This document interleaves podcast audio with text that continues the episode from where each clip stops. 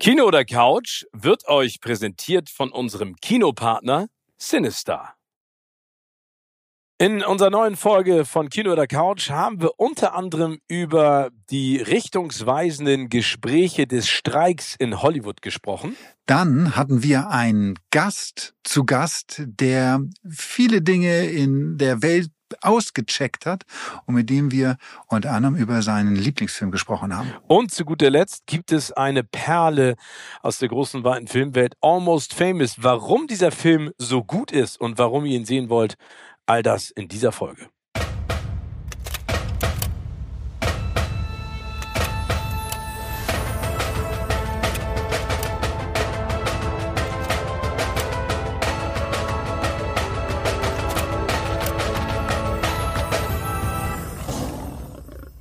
Moin Moin und herzlich willkommen zu einer neuen Ausgabe von Kino der Couch. Heute können wir euch schon mal im Vorwege ankündigen, sind wir nicht nur zu zweit, sondern auch zu dritt, aber zu unserem besonderen Gast später mehr.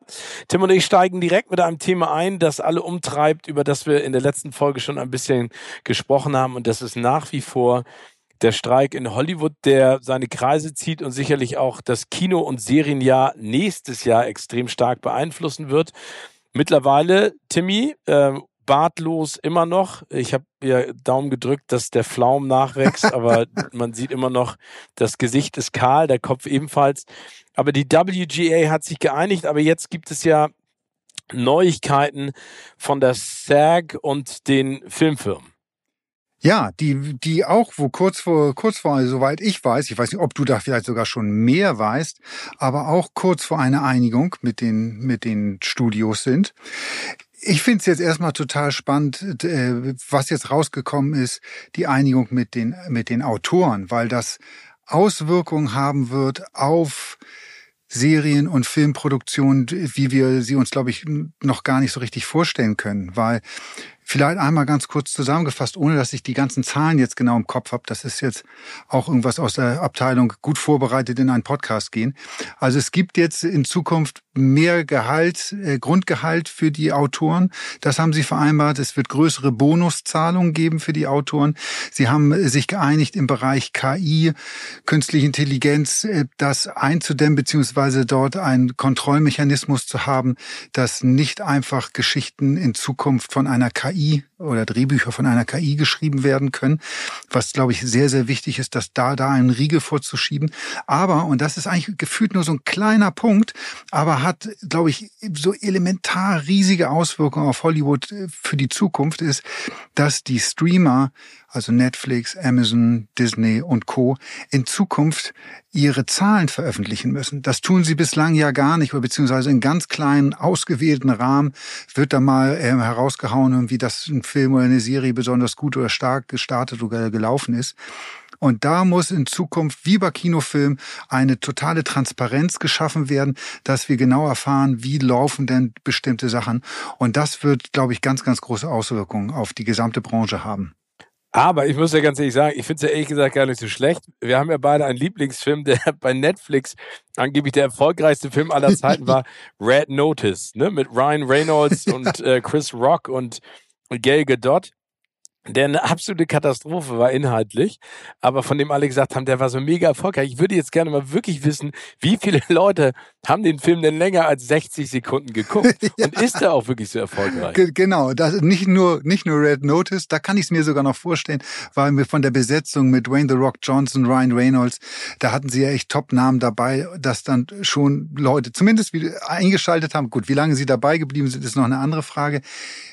Ich frage mich ja zum Beispiel bei Amazon, Citadel, diese weltberühmte Serie, über die wir auch ein paar Mal gesprochen haben, meine Lieblingsserie wie viel da dabei oder wie viel da überhaupt reingeschaltet haben. War immer, wenn ich auf die Amazon Charts ge gegangen bin, damals, als das Ding gestartet ist, war das auf Platz eins, zwei oder drei, also jedenfalls in den Top 3 war das Ding immer drin. Und ich habe damals schon immer gedacht, das ist gefaked. Diese Zahlen können nicht stimmen. Das guckt keiner so viel.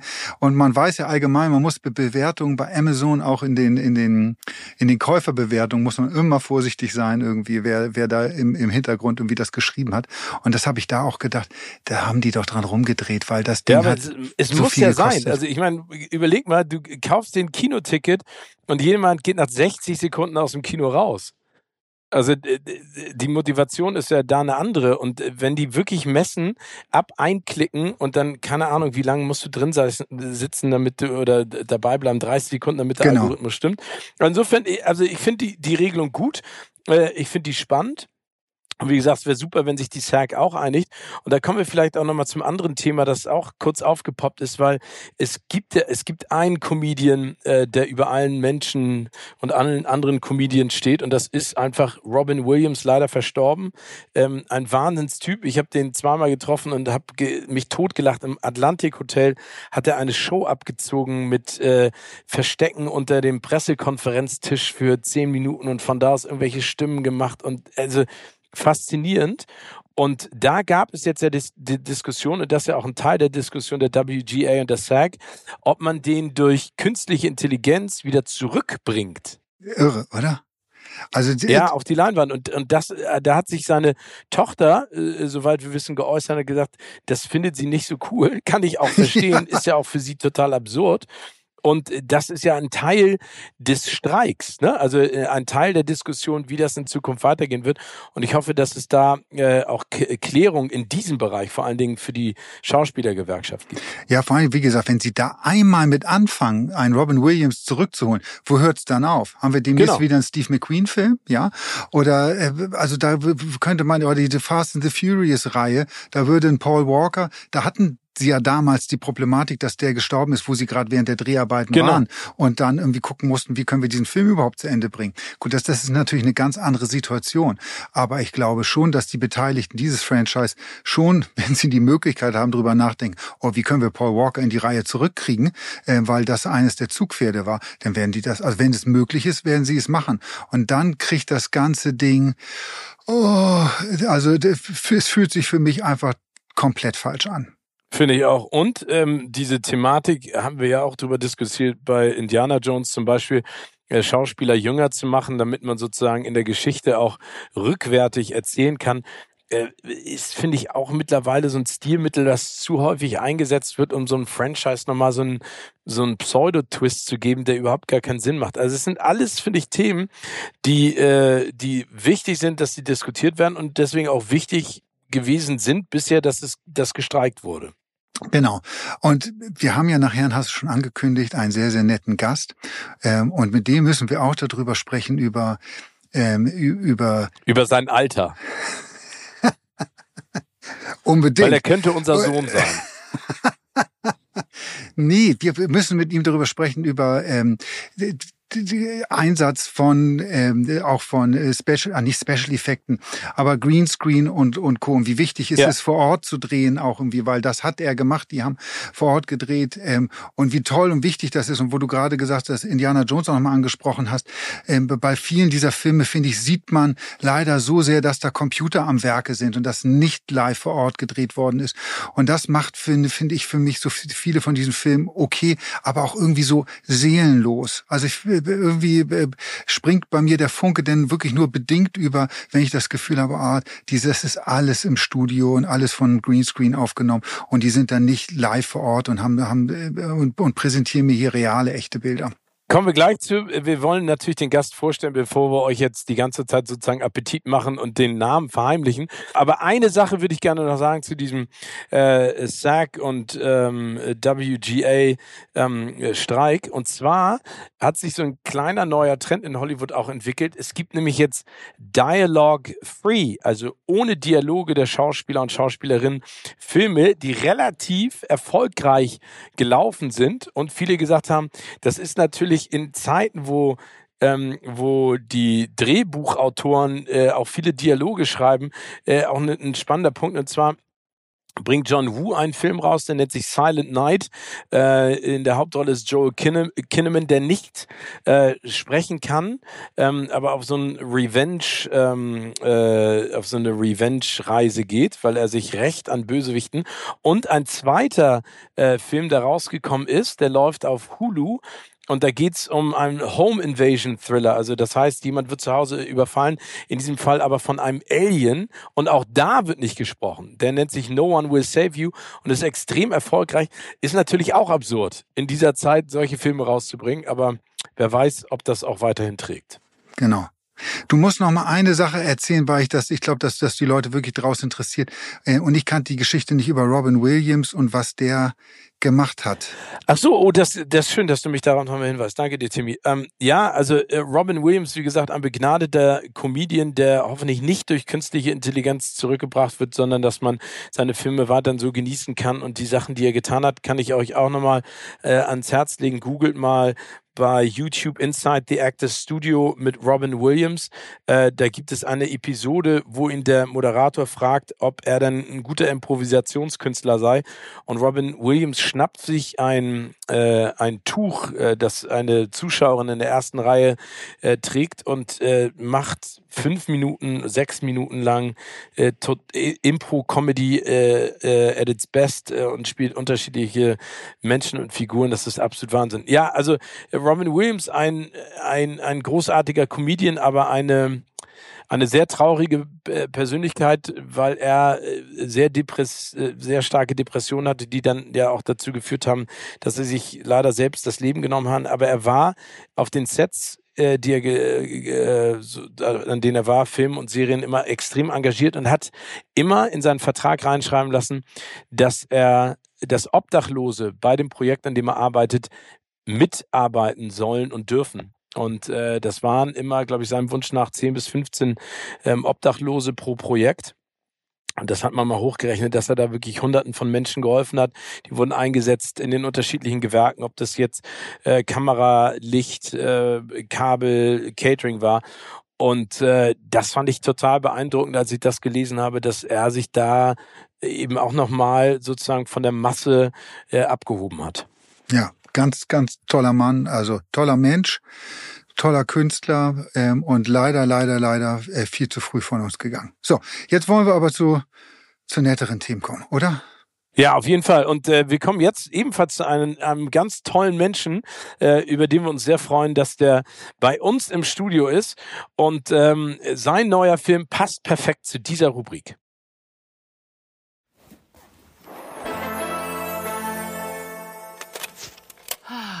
Und jetzt ab auf die Couch.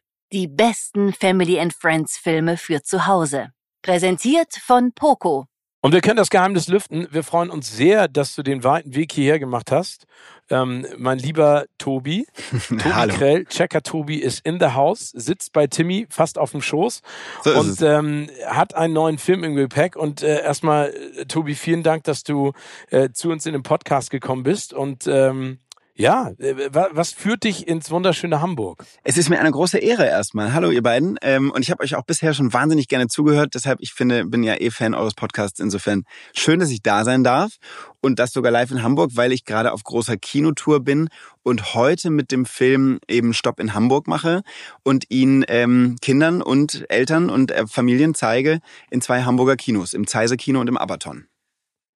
Checker Tobi und die Reise zu den fliegenden Flüssen ähm, läuft in den Kinos und ähm, ich, ich glaube, Timmy und ich, also den ersten Film kenne ich, den zweiten Film kenne ich auch. Und ich glaube, die, die große Frage, die Tim und ich uns auch gestellt haben, nachdem du so erfolgreich ja auch Fernsehen machst, war das für dich ein klarer nächster Schritt, äh, Kinofilme zu machen oder ist das äh, sozusagen, bist du da auch eher wie die Jungfrau zum Kinder gekommen? Ähm, also es ist so, der erste Film ist entstanden, weil, also da muss man eigentlich eins zurückgehen. Die Produktionsfirma, äh, für die ich arbeite und die auch die Filme gemacht hat, Megahertz, hat ähm, mit dem Sender, der auch Checker Tobi macht, nämlich dem Bayerischen Rundfunk, vorher schon Willi Wills Wissen gemacht. Zehn Jahre früher. Und ähm, der Willi war, hatte ein erfolgreiches Fernsehformat und auf Initiative des Senders damals ist auch ein Kinofilm entstanden. Willi und die Wunder dieser Welt hieß der. War sehr erfolgreich bei den Familien und äh, dann kam eben das nächste Kinderformat, Checker Tobi, Checker Jan, Checker Tobi. Und dann haben sie sich irgendwann gedacht, lass doch auch mit dem Checker mal einen Kinofilm machen. Das war so 2016, da haben wir angefangen, an dem ersten Film zu arbeiten. Der kam 2019 ins Kino, war erfolgreich und dann hieß es sofort, mach doch mal, denk doch mal über einen Teil 2 nach. Und insofern war da, bin ich wirklich auch dem, dem, dem BR dankbar, dass die da diese, den Mut hatten oder die Weitsicht zu sagen, ey, das funktioniert auch auf der großen Leinwand, ähm, wenn, wenn ihr für die Familien Wissen und Unterhaltung vermittel, ähm, ver verbinden wollt. Und ich kam insofern ähm, so ein bisschen dazu, weil die Initiative von außen kam. Aber ich bin halt äh, seit meiner Jugend ein riesen Filmfan und Filmnerd und ähm, und äh, habe auch irgendwie Film studiert und und all das. Und deshalb habe ich mich natürlich total gefreut. Also für mich ist das das größte Geschenk quasi ähm, meine Leidenschaft für Film mit meinem Beruf im Kinderfernsehen zu verbinden. Ja, so kam das. Und man muss einfach sagen, dass dieser Film, ich habe das Tobi vorhin schon, äh, wir haben uns ja hier im Vorfeld schon äh, kurz äh, kennengelernt und ein bisschen geschnackt miteinander. Da habe ich ähm, ja ähm, schon den Hut gezogen und ihm gesagt, wie, wie toll dieser Film ist. Also ich finde den Film, ihr habt da wirklich einen mega Job gemacht, ähm, weil ihr es einfach erstmal auf so wunderbare Art und Weise ähm, eine spannende, tolle Geschichte verbindet mit diesem ganzen vielen Wissen, was man da mitbekommt. Und ähm, meine Kinder sind jetzt leider schon so ein bisschen älter, habe ich auch erzählt. Also ja, ich, ich habe das, als ich den Film gesehen habe, wirklich gesagt, auch oh, schade, dass die vielleicht schwieriger für so einen Film dann zu, äh, zu begeistern sind, weil sie jetzt halt schon ähm, aus dem Kindesalter raus sind. Ähm, weil das, wie gesagt, einfach ein ganz, ganz toller Film ist. Vielen, vielen Dank. Das freut mich total. Tobi, erzähl doch mal ganz kurz, worum es denn in Checker Tobi und die Reise zu den fliegenden Flüssen geht. Sehr gern. Es ist eine Mischung aus Spielfilm und Dokumentarfilm. Das ist auch im ersten Teil schon so gewesen und das ist letzten Endes der Tatsache geschuldet, dass wir ein dokumentarisches Fernsehformat auf die große Leinwand packen wollten und ähm, diejenigen, die hinter dem Film jetzt stecken, auch hinter dem zweiten Teil, wir sind alle Filmfans, also hatten wir alle Lust eben auch auf eine spannende Handlung, eine Rahmenhandlung und die haben wir uns natürlich ausgedacht in diesem zweiten Film jetzt ist es so, dass ähm, ein, äh, ein bisschen weirder Postbote, gespielt von Klaas Hofer Umlauf, der bringt mir eine Schatzkiste vorbei. Warum ähm, denn eigentlich Klaas? Warum hast du mich nicht angerufen oder Tim? Ähm, ähm, ähm, Klaas, ich habe Klaas zuerst gefragt. Ich weiß nicht, das war einfach, Nein, ich glaube, der kommt im Alphabet ja, klar, weiter Klaas vorne. kann das ja auch. genau, nee, ich war einfach Fan, habe ihn gefragt und er wollte mitmachen und das und das hat mich total gefreut und so so kam der zu dem Projekt. Aber du hast schon die Bewerbung von Steven ge gemerkt für, für den dritten für, Teil. Für den dritten die, Teil, die, ja? es ist längst notiert. Also deine Rolle ist quasi schon geschrieben, Steven. Ja, ich danke das ist eine dir. Frage der Zeit. Äh, genau, und er bringt diese Schatztruhe und äh, die lässt sich aber nicht öffnen. Und es liegt ein, liegt ein Brief dabei und der kommt von meiner Ersatzoma aus Kindertagen und die sagt, finde die Person, die den Schlüssel hat, du weißt schon, wer es ist und dann öffnet die Kiste und, ähm, und in der Kiste steckt dann ein Rätsel, das wir entschlüsseln. Und so bringt uns irgendwie quasi, ich suche erstmal meine Kindheitsfreundin, irgendwann treffe ich sie und ähm, ich will nicht zu viel verraten, aber die Kiste enthält rätselhafte Gegenstände und ähm, die zu entschlüsseln und das, das Geheimnis der Kiste zu lüften, führt uns in die größte Höhle der Welt in Vietnam, ähm, in die Hauptstadt der Mongolei, Ulaanbaatar, wo die Luft giftig ist und dann aber auch in die Wüste Gobi, wo, wo plötzlich das Gegenteil der Fall ist und in den Amazonas-Regenwald in Brasilien. Äh, genau. Und, und überall lernen wir dann natürlich was. Die Leute vor der Leinwand lernen hoffentlich was mit. Und ähm, es ist zwischendrin ein bisschen lustig, bisschen spannend, auch mal ein bisschen ernster und ein bisschen trauriger. Aber das ist, das ist der Film. Und da muss ich vielleicht einmal kurz einhaken, weil eben, was ich eben gesagt habe, wie das klang vielleicht so ein bisschen, als wenn das ein Film ist, der nur für ein jüngeres Publikum ist. Ist er nicht. Also auch als ich als fast 53-jähriger Mann habe mich da bombenmäßig unterhalten gefühlt, weil, wie gesagt, die Story sehr nett ist und spannend ist. Aber vor allem finde ich, ihr, euch ist es gelungen, so unfassbar tolle Bilder auch zu, äh, mhm. äh, zu kreieren und mich mitzunehmen an unfassbar ja faszinierende Orte. Ich habe wirklich mit offenem Mund da gesessen und äh, und gestaunt und es ist wunderbar gedreht. Es ist äh, das ganze die die ganze Inszenierung auch mit der Musik ist ist wirklich ähm, 1A mit Sternchen. Ähm, und du hast gerade die Orte genannt, wo ihr wart irgendwie. Ähm, man lernt dann, man, ne, also ich zumindest behaupte immer fast alles zu wissen, tue ich ja auch eigentlich, aber man lernt dann doch noch so vieles mit dazu. Wusstest du zum Beispiel, lieber Steven, ich weiß, dass Tobi es weiß, du weißt es ganz bestimmt nicht, dass die Mongolei fünfmal so groß ist wie Deutschland? Ich war auch schon in der Mongolei. Hä? Wie war das denn? Ähm, und zwar mit, mit meinem Format damals fürs ZDF, mit 80 Jahren um die Welt. Stimmt. Schön. Gut, dann habt ihr mir beide was voraus. Ich habe das nur gesehen, diese Bilder, habe gesagt, oh, da möchte ich unbedingt mal hin. Ich möchte ja. das unbedingt erleben. Und wie gesagt, ich wusste nicht, dass das so riesig ist. Ich dachte, das sei eigentlich ein relativ kleines Land, aber ähm, da sieht man mal, wie unwissend man am Ende denn auch wieder ist. Ja, vor allen Dingen diese diese Jurtencamps, ne? Mhm. Äh, Tobi, das hast du jetzt ja auch erlebt. Das ist echt der absolute Wahnsinn. Das ist so im Niemandsland Ähm, äh, also ich fand das, ich fand das auch beeindruckend. Also was ich, was ich wirklich so toll finde, und das hat Timmy eben auch gerade schon äh, zu Recht gelobt, ist die Art und Weise, und da, das finde ich, macht an deinem Film und auch an deiner Show so viel Freude. Du hast so einen Spaß. Weißt hm. du, es ist nie mit irgendeiner Art von erhobenem Zeigefinger, das müsst ihr jetzt wissen oder das ist jetzt etwas, äh, was ihr euch äh, für immer einprägen und lernen müsst, sondern man merkt, wie viel Freude du daran hast. Ähm, mhm. äh, auch, auch das alles umzusetzen, auch diese Fragen zu beantworten. Und ähm, ich würde gerne mal machen, was wissen, was macht dir denn so viel Spaß auch daran? Also was ist für dich so die Essenz dessen, diese Filme auch zu drehen, ähm, beziehungsweise auch die Show zu machen? Also ich kann da eigentlich nur ähm, entweder meinen Eltern oder der Natur danken oder so, aber ich bin tatsächlich einfach von Grund auf und schon immer ein sehr neugieriger Mensch. Ähm, ich mag es, Sachen zu lernen und Sachen zu wissen. Ich war auch so ein Klischeekind, das seinen Eltern irgendwie Löcher in den Bauch gefragt hat und ähm, und äh, so lange gefragt hat, bis ich es wirklich kapiert habe und so. Und ähm, und das ist natürlich dann auch irgendwie das, was mich an der Sendung äh, auch schon seit zehn Jahren ähm, so so reizt und was mir so viel Spaß macht, dass ich äh, auch nicht das Gefühl habe, es erschöpft sich langsam. Es sind ja Tag für Tag, Woche für Woche neue Themen. In so einem Kinofilm äh, zieht sich das natürlich über Monate, aber trotzdem jeden Tag lerne ich irgendwas Neues. Ähm, äh, du hast gerade gesagt, Timmy, du, du findest es spannend, die die Mongolei ist so riesengroß. Genau, wusste ich vorher auch nicht, auch nicht genau, wo sie lag. Und ich wusste auch nicht, dass die Luft da in, in der Hauptstadt zumindest so wahnsinnig schlecht ist und so. Und es ist einfach total toll.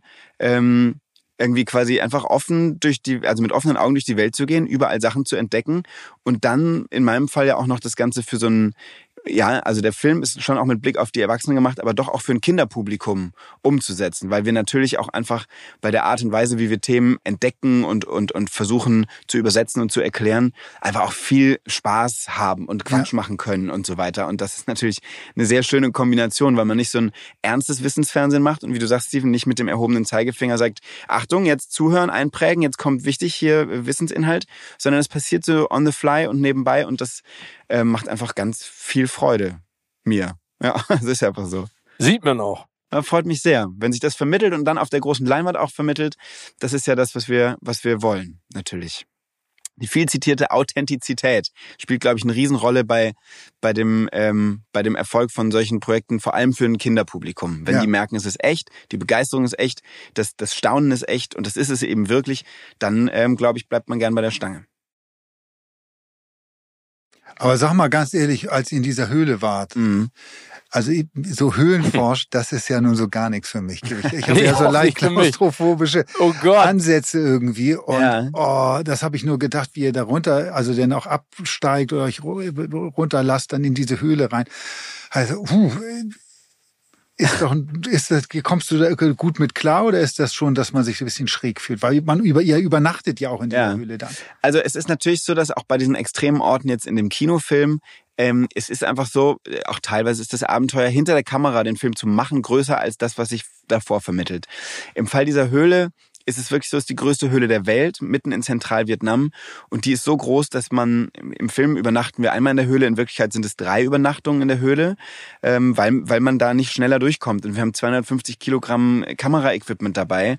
Und man muss, und das ist im Film so, aber auch in echt, um überhaupt hinzukommen, muss man durch Flüsse warten, mit der Kamera, mit allem drum und dran. Ähm, ein Tagesmarsch hinlaufen, dann äh, abseilen, drei Tage durch die Höhle durch und wieder raus am anderen Ende. Das ist wahnsinnig strapaziös gewesen. Deshalb ist Steven und auch, überleg es dir gut, für Teil drei er ist konditionell nicht der Beste. Das muss man ganz ehrlich sagen. Da mache ich mir Sorgen dann. Wir denken ja, uns also eine gute ich Rolle krieg aus. ganz schnell Heimweh, das heißt, ich darf nicht in ferne Länder reisen. Okay, verstehe. Ich bin konditionell nicht so gut drauf. Und ich, ich habe auch so, so wie Tim, so eine ganz bestimmte Art, nur äh, Sachen zu essen, die ich auch kenne. Mhm, okay. Also deswegen, das wird ja. total schwierig, deswegen, ach Tobi, vergiss es einfach.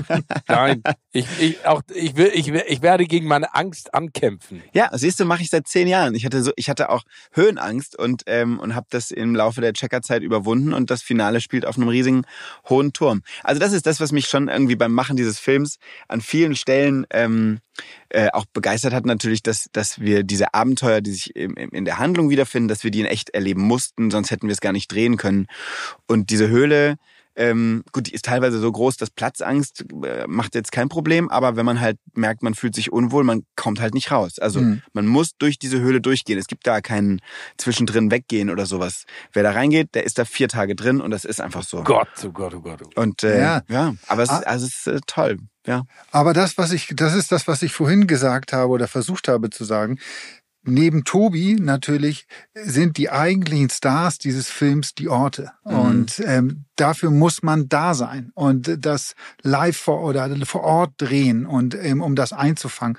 Und das kann man nicht so wie Hollywood vieles versucht über ein Greenscreen oder irgendwie Special Effects machen, sondern das äh, so gerade so ein Film und eigentlich meiner Meinung nach sollten das alle Filme tun, ähm, sollten davon leben, irgendwie, dass, äh, dass ich irgendwie da bin, also in eine Welt mitgenommen wird, die real ist irgendwie und die sich auch irgendwie, wenn ich sie mir angucke, so anfühlt. Ist tatsächlich, also ich bin jetzt ja schon eine Weile mit dem Film auch auf Kinotour und äh, treffe ganz, ganz viele Kinder und die häufigste Frage, wirklich mit Abstand, ist, warst du da wirklich? Ist das mhm. echt? Ist, ist der Turm echt? Ist die Höhle echt? Das ist das, was die alle fragen und zwar sofort. Und wenn ich dann mit denen im Publikum so ein bisschen im Publikumsgespräch erkläre, ja, Mischung Spielfilm, Dokumentarfilm. Was heißt Dokumentarfilm? Das heißt echte Menschen, echte Orte, echte Begegnungen, kein Skript, keine Dialoge und so. Das mache ich dann so ein bisschen Filmbildung da mit denen. Dann fangen die an wirklich zu staunen und ähm, und wenn sich das vermittelt, was du gerade sagst, dass man wirklich an Orte geht, ähm, die, die einen staunen lassen und die eben in so einem Film für die ganze Familie auf die große Leinwand bringt, dann, dann macht das was mit den Kindern. Das merke ich schon. Und ja. wahrscheinlich auch tatsächlich mehr, als wenn wir es äh, noch so beeindruckend vor Grün äh, uns noch krassere Sachen hätten aus, ausdenken können. Ja. Definitiv. Was ist denn der eine Ort oder die eine Situation jetzt auch aus diesem zweiten Film, wo du gesagt hast, oder die Information, also das, was Tim auch gerade erzählte mit der Mongolei, äh, gibt es da etwas, was für dich ganz besonders herausgestochen hat? Und kannst du vor allen Dingen auch diese ganzen Eindrücke so verarbeiten, dass du im Nachhinein realisierst, Alter, was habe ich denn da Geniales gesehen? Ich war vier Tage in dieser Höhle drin, ich war in der Mongolei. Also mhm. was ist da sozusagen hängen geblieben? Mm, also, ich glaube, die, der oder der Ort oder vielleicht auch sogar der Kontrast, der mich am meisten beschäftigt hat und der mir am meisten geblieben ist, das war dann doch im äh, Amazonas-Regenwald in Brasilien, wo wir ähm, eine Zeit lang, also einige Tage, wirklich äh, in einem Dorf mit Indigenen gelebt haben, äh, die einfach, ja, die, mit denen irgendwie Zeit verbracht haben. Äh, Bitate ist der Protagonist. Das ist eben ein Mensch, der ein junger Mann, der wirklich dort lebt, der dort ähm, äh, lebt, aufgewachsen ist und einfach, ja, ein indigenes Leben lebt und uns mitgenommen hat und uns seinen Wald gezeigt hat, äh, seinen Lebensraum und seine ganze Familie, sein Dorf. Die haben, wir haben mit denen zu Abend gegessen, wir haben mit denen Fußball gespielt, wenn Drehschluss war und so. Und wir haben deren Leben kennengelernt. Und das war faszinierend. Und ähm, als wir dann irgendwie miteinander, und Bitate hat uns dahin geführt, äh, auf ein brandgerodetes Stück Regenwald gekommen sind, da war das einfach so ähm, beklemmend und, und, und so traurig auch einfach, ähm, dass sich das mir wirklich eingebrannt hat, so im wahrsten Sinne, weil also ich bin ein sehr politischer Mensch, ich bin auch ein klimabewusster Mensch und ich weiß natürlich aus der Ferne, dass der Regenwald brennt und dass da ähm, auch Raubbau betrieben wird und so weiter und dass der Lebensraum zerstört wird. Aber wenn man ähm, wenn man dieses Leben von Menschen dort vorher kennengelernt hat und und die plötzlich nicht nur nicht nur Namen sind, sondern Leute, die man trifft und dann checkt äh, und hier brennt's und plötzlich ist der Regenwald, den ich gerade als so wahnsinnig vielfältig wahrgenommen habe, ist plötzlich nur noch Stille und, und Ruß und eine Wüste aus Asche und äh, keine Geräusche mehr und so, dann hat mich das echt getroffen. Und das werde ich, glaube ich, niemals vergessen, diese, diese Momente einfach. Ja. Keine, oh, keine, keine nicht die schönste Erinnerung, aber eine, eine sehr, sehr intensive. Das glaube ich. Also, aber das ist ja auch etwas, worüber Tim und ich die ganze Zeit sprechen, ne? dass wir ja in einer Welt leben, wo negative Nachrichten ja überwiegen, aber eigentlich äh, positive Nachrichten uns gemeinschaftlich viel weiterbringen würden. Ähm, trotz dieses Erlebnisses ist es doch aber auf der anderen Seite, und das zeigt ja auch der Film, ähm, total schön zu sehen, was die Natur alles bietet und mhm. was es für Menschen gibt, die auch mit der Natur in einem ganz anderen Einklang und mit ihrem Wissen sich beschäftigen und auseinandersetzen. Ist das denn etwas, also neben dem Gefühl, was du da erlebt hast im Amazonasgebiet, aber auch etwas Positives, was du da mitnimmst? Absolut. Also es ist auch so, dass der Film natürlich uns nicht dann äh, oder die Zuschauer, Zuschauerinnen nicht allein lässt mit einem Gefühl von, oh Mann, was passiert da Schlimmes, sondern natürlich wird danach auch die Stimmung wieder aufgefangen und es wird empowered und es wird vermittelt, dass jeder was tun kann und ähm, und natürlich erzählen wir auch positive Geschichten in diesem Film, die sich genau mit dem Thema auseinandersetzen und ich glaube, dass das gerade in einem Kinderfilm auch ganz, ganz, ganz wichtig ist, dass man eben auch die, die, die, die, die, die Möglichkeiten aufzeigt und so. Ähm, und ja, ich glaube, dass sich irgendwie im besten Fall auch äh, bei den Kindern, wenn sie dann eben ähm, diese Menschen auf der großen Leinwand kennenlernen und denen nahe kommen und merken, dass die auch Humor haben und witzig sind und mich verarschen einfach auch zwischendrin, ähm, dass man, dass man mit denen lacht und so weiter und dass sich dann da echt ein Gefühl vermittelt für die, für die Leute, die was tun und die resilient sind und die dagegen kämpfen, dass, dass ähm, Zerstörung stattfindet, zum Beispiel, ja. Wir kommen jetzt aber mal, also Nummer eins. Erstmal, Tim und ich haben diesen Film gesehen. Checkt Checker Tobi äh, jetzt im Kino und seinen äh, neuesten Film, der wirklich fantastisch ist. Er heißt Checker Tobi und die Reise zu den fliegenden Flüssen. Und wenn ihr nicht genug Checker Tobi ähm, bekommen könnt, dann gibt es auch noch Checker Tobi und das Geheimnis unseres Planeten. Und ähm, sicherlich auch deine Sendung, da kannst du einmal kurz Werbung für machen, wann kann man die immer sehen? Die guckt man linear Samstagabends 1925 im Kika, Samstagmorgens um 8 im ersten oder Sonntagmorgens um 9 im Kika. Vor allem aber natürlich in allen Mediatheken und bei YouTube in der Checkerwelt in der Checkerwelt. Und jetzt wollen wir mal mit äh, äh, Tobi seine dunklen Geheimnisse checken, Tim. Ja, weil genau. wir haben dich im Vorwege nämlich gefragt, was ist denn deine Lieblingsserie und vor allen Dingen dein Lieblingsfilm? Mhm. Und da kam mal eine Antwort, also äh, von einem Film, den ich in dem Kontext mit dir, Tobi, nicht erwartet hätte, aber eine, eine besondere Wahl. Und ja. vielleicht kannst du das ganz kurz mal Tim und mir erzählen. Also der Film, ihr habt mich gefragt nach meinem Lieblingsfilm. Es ist sicherlich der Film, den ich mit Abstand am häufigsten gesehen habe und, äh, und ich würde sogar so weit gehen zu sagen, ohne den ich hier nicht sitzen würde. Oh. Der mein, ah. der mein, der in meinem Leben eine, eine Richtung gegeben hat, als ich so 17, 18 war und es ist mal Holland Drive von David Lynch. Ja. ja. Und jetzt sag mal ganz ehrlich, hast du ihn so, hast du ihn so häufig gesehen, weil du ihn nicht gleich verstanden hast? Genau. Weil mir ist es so, ja. also ich muss. Mir auch. so klar, klar. Ich, es gibt, glaube ich, keinen David Lynch-Film, ja. den ich wirklich, wo ich jetzt mich ganz ehrlich hier hinsetzen könnte und sagen kann, den habe ich jetzt wirklich hundertprozentig verstanden. Doch, The Straight Story. Den hat er zwischendrin so gemacht, da fährt ein alter Mann auf einem Traktor quer durch die USA auf der Suche nach seinem, äh, seinem Bruder, mit dem er seit 40 Jahren nicht geredet hat. Und jetzt, der Film heißt The Straight Story, er ist eine Straight Story und es ist, das ist ein wunder, wunderschöner Film. Da, da versteht man, aber das ist auch die einzige Ausnahme, glaube ich, ja. zwischen Twin Peaks und, und Blue Velvet und wie sie alle heißen. Inland Empire. Ja, ich meine, er ist ja schon ein besonderer äh, Filmemacher, aber ähm, also der Film ist schon äh, hart, ne? Also der lässt sich ja. jetzt nicht fröhlich danach nach Hause gehen und sagen, ey, das Leben ist bunt nee. und spaßig und gut. Ja, das stimmt. Aber welche Richtung hat er dir denn gegeben? Also du hast ihn nicht verstanden, hast gesagt, ich will Filme machen, die die Menschen verstehen sofort auf Anhieb. Nee, nee, nee, es war wirklich so, ich war halt 17 oder 18 und hatte seit ähm, so zwei, drei Jahren entdeckt, dass das Film für mich irgendwie was ganz Besonderes ist, bei mir was zum Schwingen bringt. Und ich habe den in meinem Jugend-Kinderzimmer zu Hause auf dem Fernseher, auf DVD geguckt der geht 140 Minuten, ähm, die waren vorbei. Ich saß da mit offenem Mund. Ich hatte sowas noch nie gesehen. Ich habe nichts verstanden. Ich habe gedacht, what the fuck ist jetzt gerade passiert. Ich habe aber auch gemerkt, ich hatte so viel Emotionen in diesen 140 Minuten wie noch nie bei einem Film. Ich habe ihn sofort nochmal geguckt, weil ich gedacht habe, wow, das kann Film auch sein. Es kann mich verstören, es kann mich irritieren, es kann ähm, tief sitzende Ängste aufrühren, es kann aber auch irgendwie gleichzeitig so viel andere Emotionen aufmachen, dass dieser Film wirklich für mich so eine Tür geöffnet hat hin zu einer Art von Kino, die, ähm, die ich auch liebe. Ne? Also ich liebe und auch als Jugendlicher die Indiana Jones Filme und, und den Weißen Hai und diese ganzen Genresachen, New Hollywood und all das fantastisch. Aber dass ich so gemerkt habe, Kino kann auch wirklich eine Art von verstörender Kunst sein. Das hat David Lynch mit diesem Film bei mir gemacht und daraufhin habe ich angefangen, Bücher dazu zu lesen und, äh, und Sachen zu tun. Und dann wurde ich halt irgendwann Filmkritiker. Dann habe ich an der Filmhochschule studiert. Und das sind alles so kleine Weggabelungen, die mich schon auch hier zu diesem Punkt mit zu überhaupt zu Checker Tobi gebracht haben. deshalb danke, David, dass ich deinetwegen jetzt in diesem Podcast sein kann. ich würde gerne eine Sache ganz kurz zu sagen, Timmy, weil wenn man mal Hallen Drive eingibt, ne, bei Google, ja. dann kommt relativ schnell Äh, die, äh, da stehen immer diese Fragen. What the heck is Mulholland Drive about? Genau. What is the point of the Mulholland Drive movie? Was ich ganz spannend finde, weil genau so, Tim, ich weiß nicht, wie es dir ging. Doch, genau ich habe das ich gedacht. ich dem Eintrag ich einen Eintrag gefunden.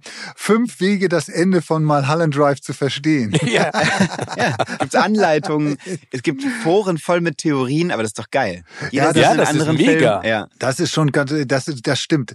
Und da, äh, das muss man ihm jetzt zugute halten, irgendwie, dass wenn du das, das dir gelingt als Filmemacher, sowas bei deinem Publikum auszulösen irgendwie und auch äh, unterschiedliche Interpretationen dann irgendwie auch zu haben, ist das auch irgendwie etwas ganz, ganz, ganz Cooles. Mhm. Was ich so spannend fand daran, äh, was ich gelesen habe über Mulholland Drive und über David Lynch ist, den hat er ja relativ kurz nach Twin Peaks geschrieben. Also er hatte Twin Mhm, Peaks genau. gemacht und wollte dann, ähm, ursprünglich sollte es eine Fernsehserie für ABC für den Sender werden. Mhm. Und den hat er, da haben sie auch einen Piloten gedreht, den hat er den ABC-Leuten dann, also es war nicht der Film, den wir dann am Ende gesehen haben, Mhm. sondern den Piloten, der der ABC zugeschickt worden ist.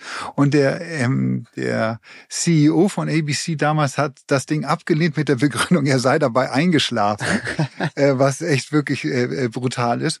Und ähm, dann hat sich das erstmal nicht, äh, äh, ist dieses Projekt lag dann auf Eis und er hatte eigentlich auch gar keine Idee, erzählt er selbst in Interviews, gar keine Idee, wie, was für eine Geschichte er bei Mulholland Drive erzählen will. Und jetzt kommt's. Ich weiß nicht, ob ihr beide schon mal was davon gehört. Vielleicht, Tobi, hast du das auch schon mal gecheckt?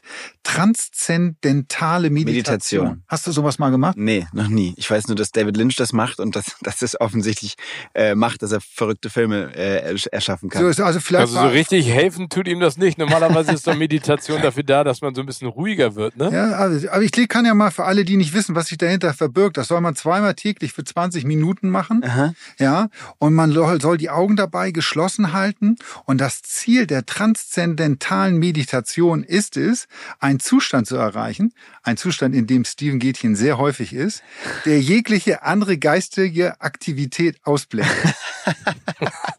Ja. Das ist, Danke. Weißt du, wenn, wenn ich mich irgendwann mal für einen neuen Job bewerbe, Tim, dann schicke ich dich los, weil also du hast im Prinzip all meine Schwächen offengelegt. Ich habe ja keine Stärken, ich habe ja nur Schwächen. das hatten Danke. wir uns aber auch vorgenommen, bei diesem Podcast ja auch wirklich offen und ehrlich miteinander zu sein. Na, jedenfalls Ach, hat ich David überlege Lynch mir mal was für die nächste Folge, Tobi. Tut mir Ich, leid, ich dass schreibe ich dir, ich schreib dir dieser... zwei, drei Rollen, glaube ich. Ja, genau. David Lynch Nee. hat das gemacht, nur ganz kurz zu Ende. Und er hat diese Meditation gemacht und hat, hat danach gesagt, er hatte alle Ideen für, für Mulholland Drive. Hatte er nach dieser Session, nach dieser Mhm. Meditationssession, war es alles da. Von einmal so. Siehst du, Kann also auch so gehen. kann auch so Ja, gehen. ich meine, also ich finde, also ich finde, äh, Tobi, du hast ja eben ein paar sehr treffende Sachen gesagt. Nummer eins, äh, kann es etwas Geiles geben, als dass du etwas kreierst, ne? Also in diesem Fall einen Film, der so nachhalt, und ich meine, der ist jetzt über 20 Jahre alt Mhm. und immer noch diskutiert wird und immer noch keiner, also es gibt kein klare, keinen klaren Inhalt, kein klares Ende. Jeder in, interpretiert das komplett subjektiv. Mhm. Und äh, das finde ich auch. Mich hat der Film damals ähm, extrem verwirrt, äh, wie auch Tim. Und ähm, ich finde ihn immer noch spannend. Und jetzt, wo du ihn auf deine Liste gesetzt hast, hast würde ich ihn mir auch nochmal angucken. Aber ich weiß, dass ich damals echt, ähm, äh, das ist doch auch mit dem Zwerg und dem ganzen Kram dann. In dieser, Genau, genau. Es gibt diesen Ja. Zwerg in diesem roten Raum, der so ein bisschen Ja. aussieht, als Das wäre ist direkt aber politisch nicht mehr Twin korrekt. Man darf nicht mehr das sagen. Das stimmt. Es ist ein, ein kleinwüchsiger Mensch. Ein kleinwüchsiger äh, Mensch. Im, in einem Rollstuhl, der glaube ich, also weil ich habe den Film natürlich äh, restlos begriffen mittlerweile und kann euch Mhm. genau erklären, worum es da geht.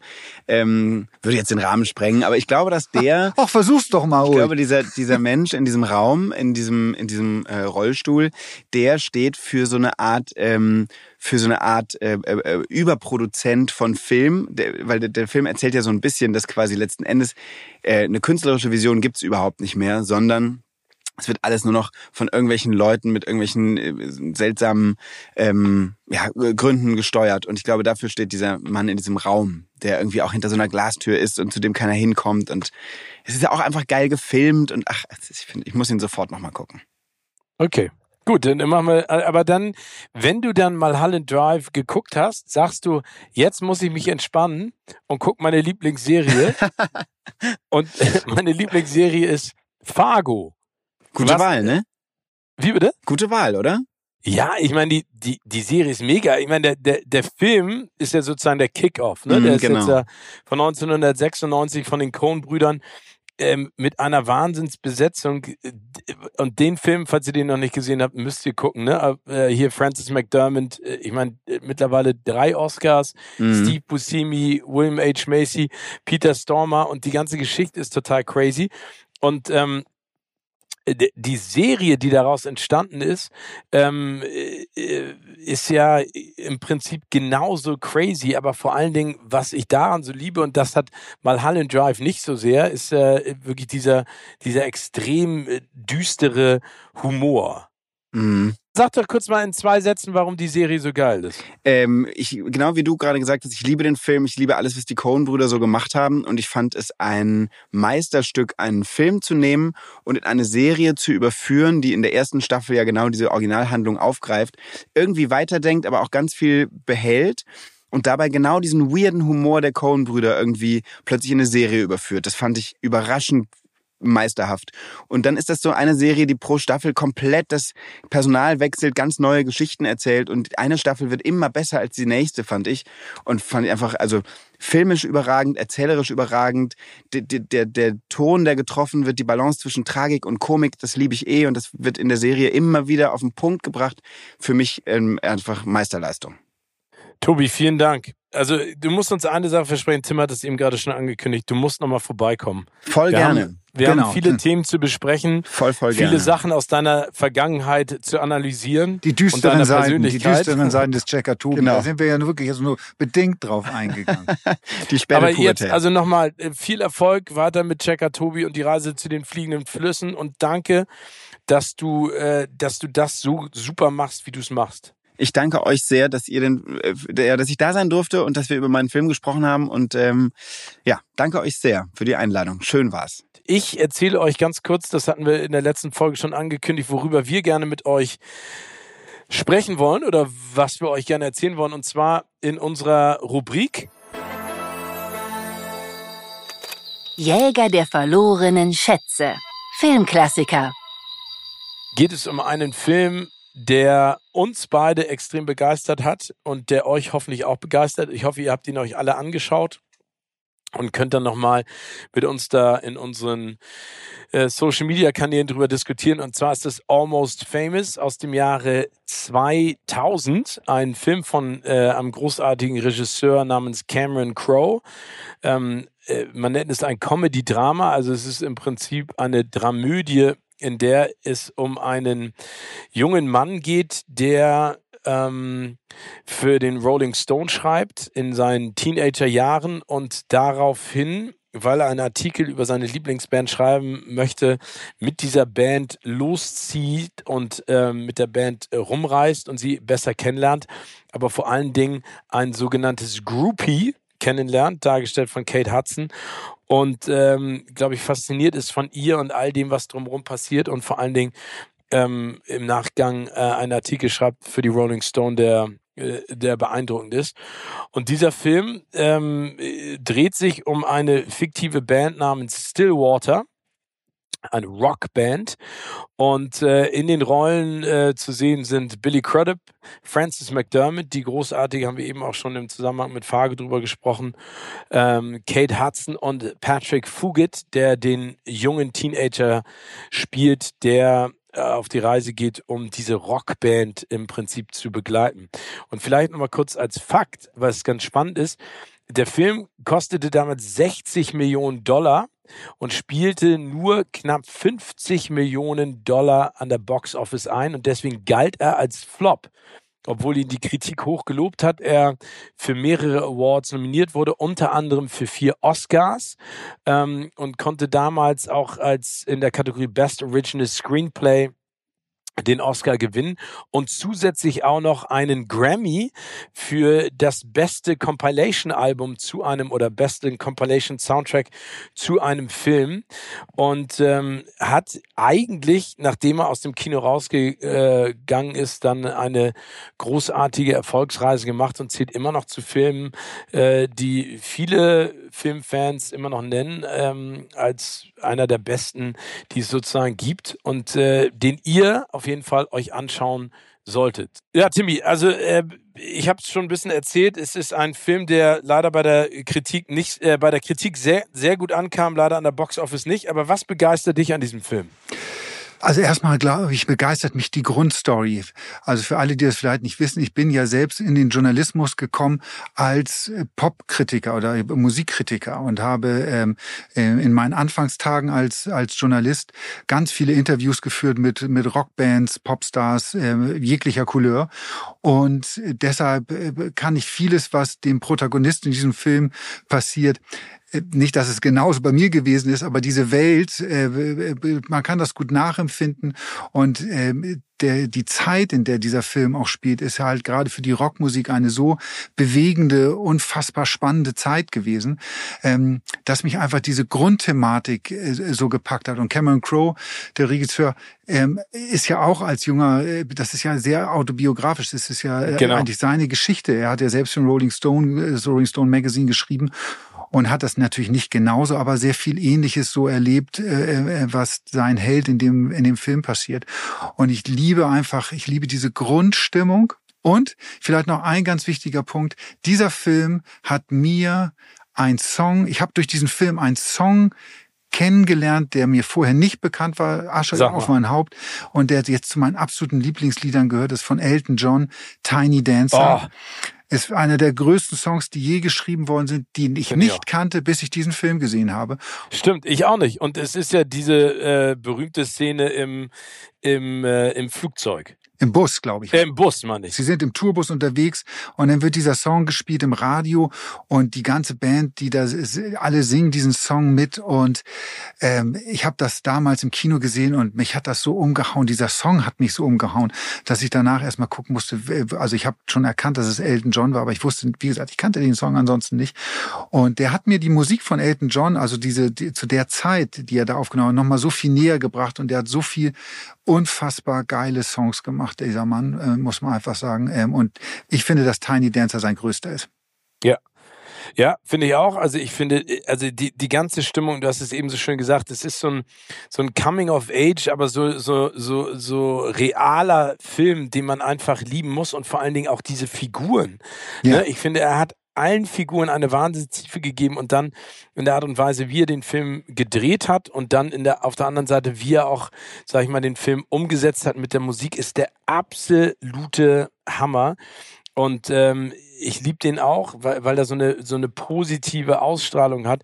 Und er hat da ja auch extrem viel gemacht. Ne? Also man muss sich ja überlegen, dass ja viele der Songs, die ja auch auf dem Compilation-Album gelandet sind, Songs sind von Musikern, von denen er sich ja auch erstmal die Genehmigung einholen musste. Ne? So also ist es. Er ist zum Beispiel extra mit einer Kopie des Films nach London geflogen und hat ein ähm, Special Screening gemacht für Jimmy Page ähm, äh, ähm, äh, von Led Zeppelin, um eben die Rechte zu bekommen an einem Song, den er unbedingt einbauen wollte. Stairway to Heaven hat er nicht gekriegt, aber ähm, Jimmy Page fand das so cool und hat dann gesagt, ja, mach das mal auf jeden Fall. Und, und da sieht man auch, mit wie viel Liebe er daran gegangen ist. Ja, da muss, aber ich fand, da musste ich, als ich die Geschichte gehört habe, musste ich sehr schmunzeln, weil äh, Jimmy Page und Robert Plant von Led Zeppelin, ja, die, die Köpfe, das sind schon echt schräge Gesellen, muss ja, man ja. einfach auch sagen. Ne? Ja, hast du die also, getroffen mal? Ich habe die mal getroffen in Washington. Da, ähm, da hatte ich ähm, ein Interview mit denen. Wir sind eingeflogen worden, ähm, ich zusammen mit zwei Journalistenkollegen. Und äh, das war damals ist Led, äh, sind Page und Plant nicht als Led Zeppelin, sondern äh, als Duo wieder aufgetreten unter dem Namen Page und Plant ja. und hatten ein neues Album draußen und sollten bei Rock am Ring oder sind bei Rock am Ring ähm, angetreten. Und wir sind eingeflogen worden, um sie für diese Rock am für dieses Rock am Ring Festival zu interviewen. Und wir waren in Washington und äh, kriegten dann eine, gefühlt eine Stunde vor Interview kriegten wir dann einen Schrieb vom Management von den beiden, wo drin stand, dass äh, Fragen zu Led Zeppelin nicht erlaubt sind. Hä? Ja, das war auch unsere Reaktion. Hä?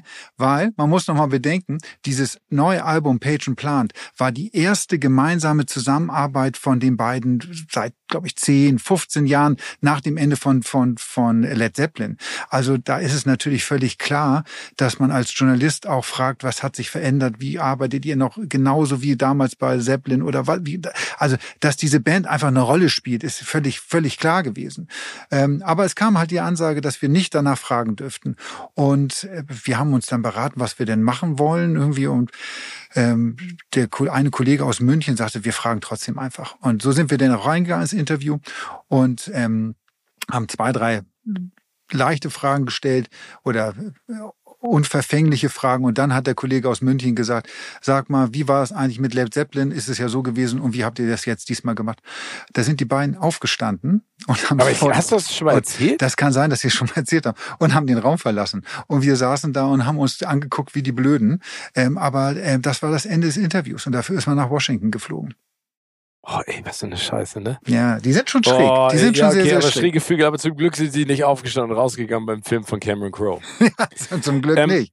Aber also ich hatte eben gerade schon mal gesagt, wer da alles mitspielt. Also vielleicht nochmal, das waren jetzt die Hauptrollen, ne? Dabei sind dann auch noch Jason Lee, Zoe Deschanel, Anna Paquin, äh, Philip Seymour Hoffman, Jimmy Fallon spielt da sogar eine Rolle genau. drin. Und jetzt kommen wir Jetzt kommen wir vielleicht noch einmal ganz kurz zu den, äh, zu den Rollen oder zu den Menschen, die hätten besetzt werden sollen, die dann aber nicht genommen wurden.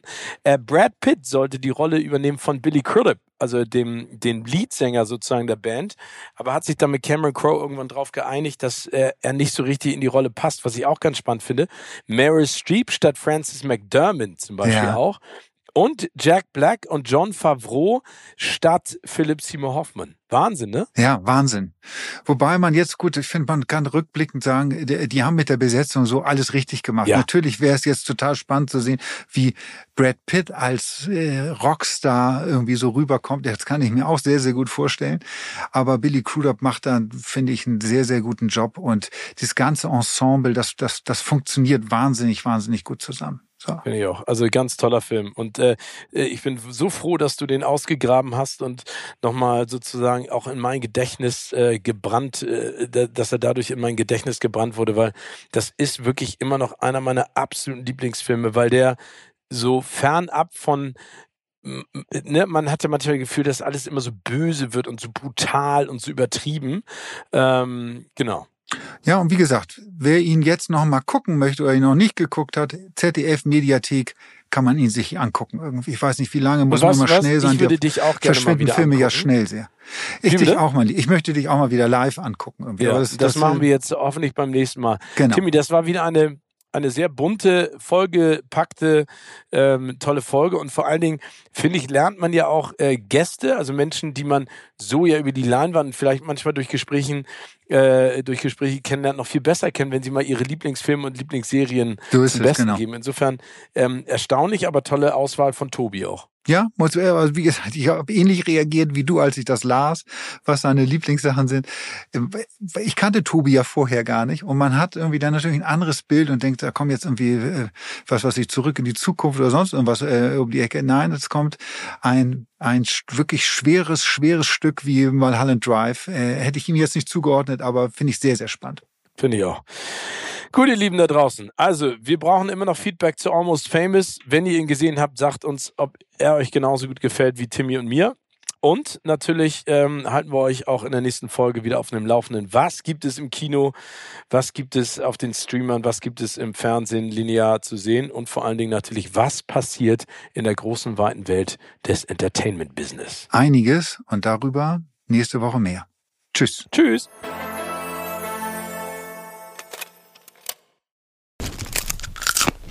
Kino oder Couch wurde euch präsentiert von unserem Kinopartner Sinistar.